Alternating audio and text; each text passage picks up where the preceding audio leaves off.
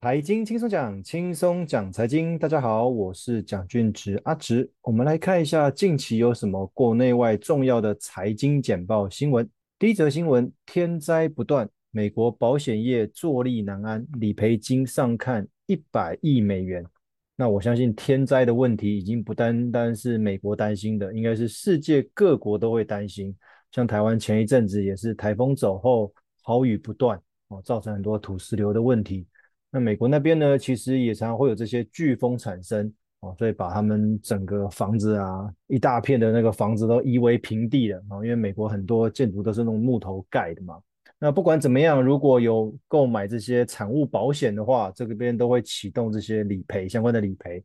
那理赔金呢，上看一百亿美元，哇，其实很多诶。那说老实话，如果真的每年赔出去的钱都那么多的话，那未来的保费是不是要变得更贵了？哦，那如果保费拉高，那大家在投保的的意愿是不是就因此而降低？哦，其实这个很矛盾哦，就是大家会担心这些天灾造成的财务的损失哦，但是又觉得投保的保费太贵。哎，如果今年刚好没有这些飓风来的话，没有这些豪大雨来的话，是不是这个保费就浪费了？哦，不过保险这个件事情本来就是买一个以防万一嘛。哦，那依你个人的预算，然后去搭配适当的这个理赔的金额。但是不管怎么样，相信对于产险公司来讲，未来这种天灾造成的损失的理赔金一定会越来越多。哦，因为之前也有跟各位提到过有关这个气候变迁的关系，哈，这种。剧烈气候变化会越来越频繁，越来越常见，说不定未来我们真的豪大雨放假这件事情也会变成常态，而不是只有台风会放假。第二则新闻，沙特阿拉伯、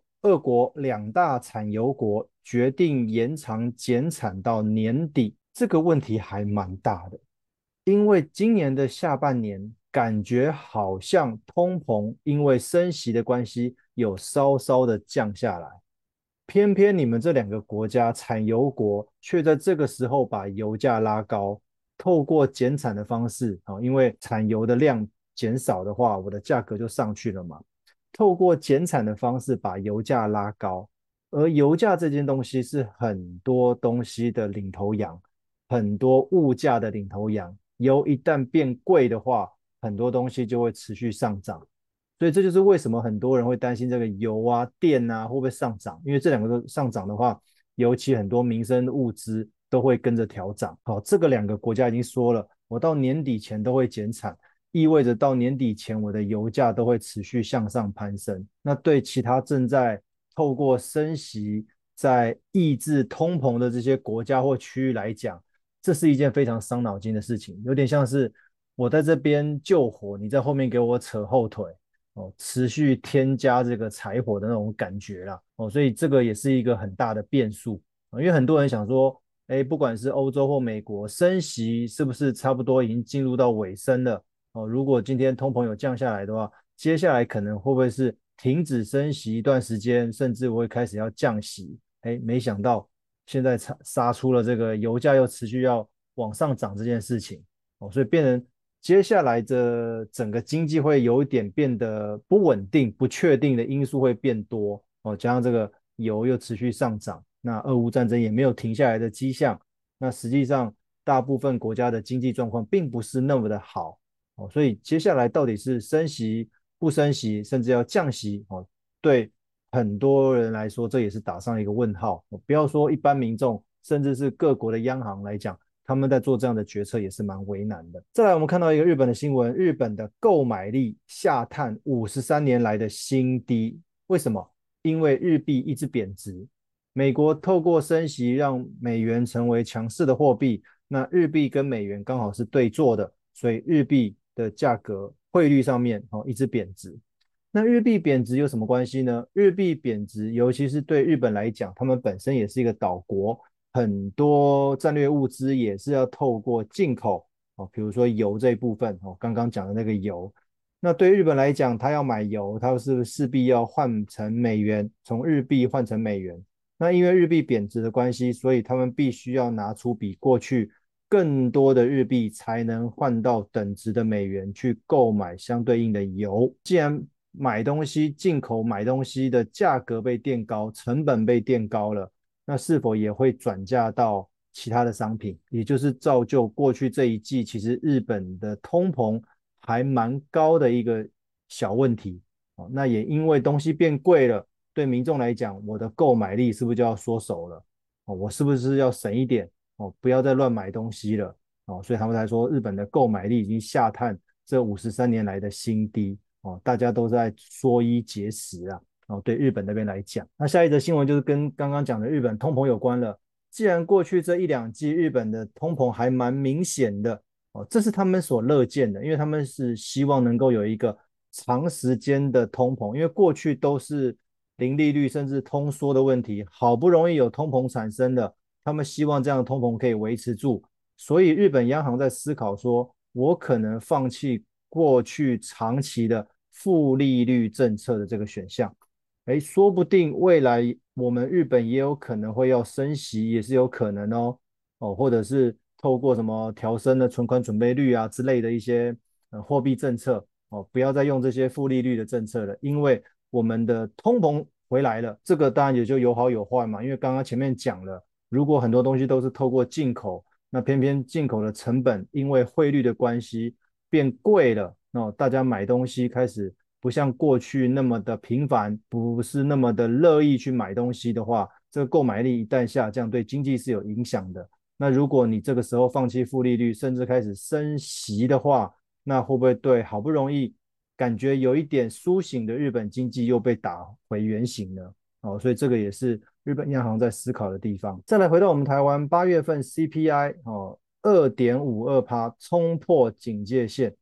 其实台湾的 CPI 也蛮高的，这个通膨呃物价的那个指数也蛮高的哦，那大家应该都很有感觉啦哦。那过去这一年可能。每个人家附近的那个便当店呢，价格都不小心翻了几次了，那个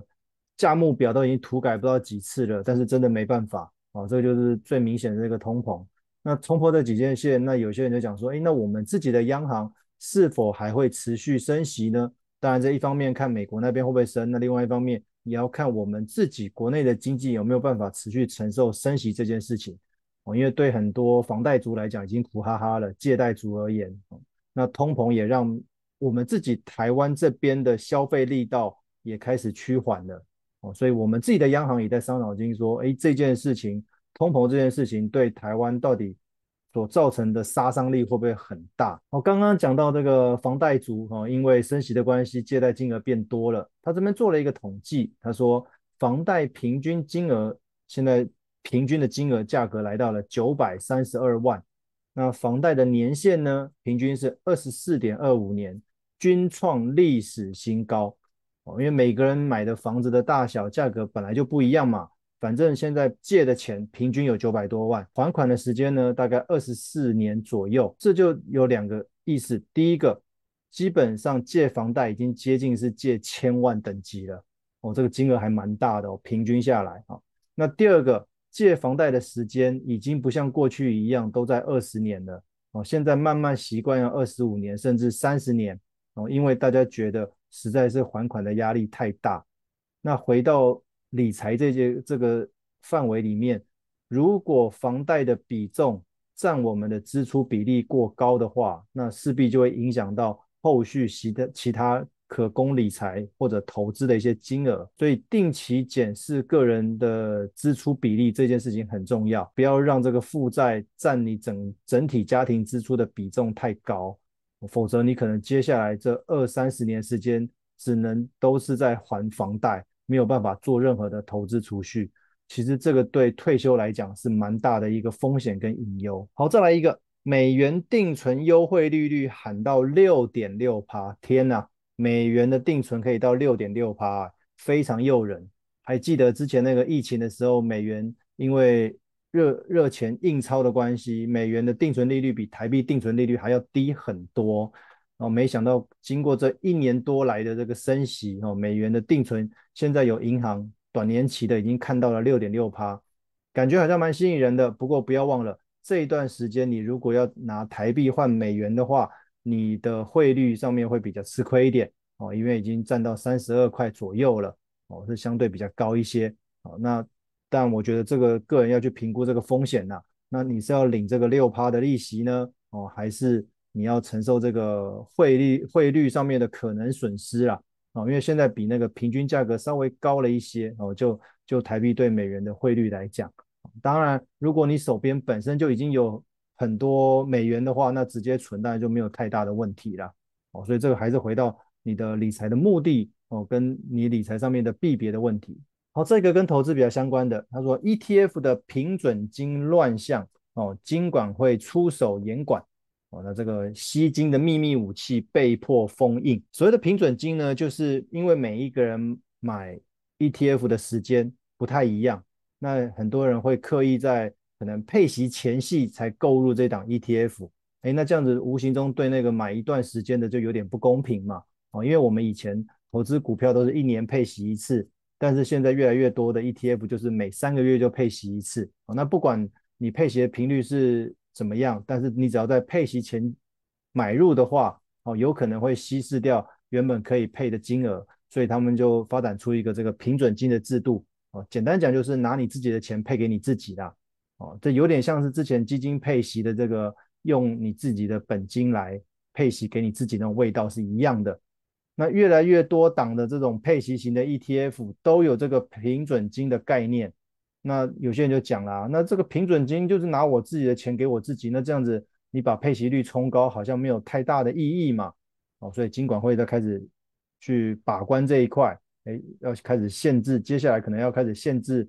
各家的这个投信投顾在发行这个 ETF 的时候，关于平准金这一块要如何的规范哦？那接下来可能会讨论哦，因为说真的，如果你拿的息其实是从你的本金来，真的是意义不太大了。你这样子冲高这样子配息率，跟人家比这个配息率，说你的配息很高，好像也没有太大的意义，因为你明明就是你自己的钱，而不是透过赚来的。好，再一个，台湾接下来要步入超高龄社会的机遇还有挑战。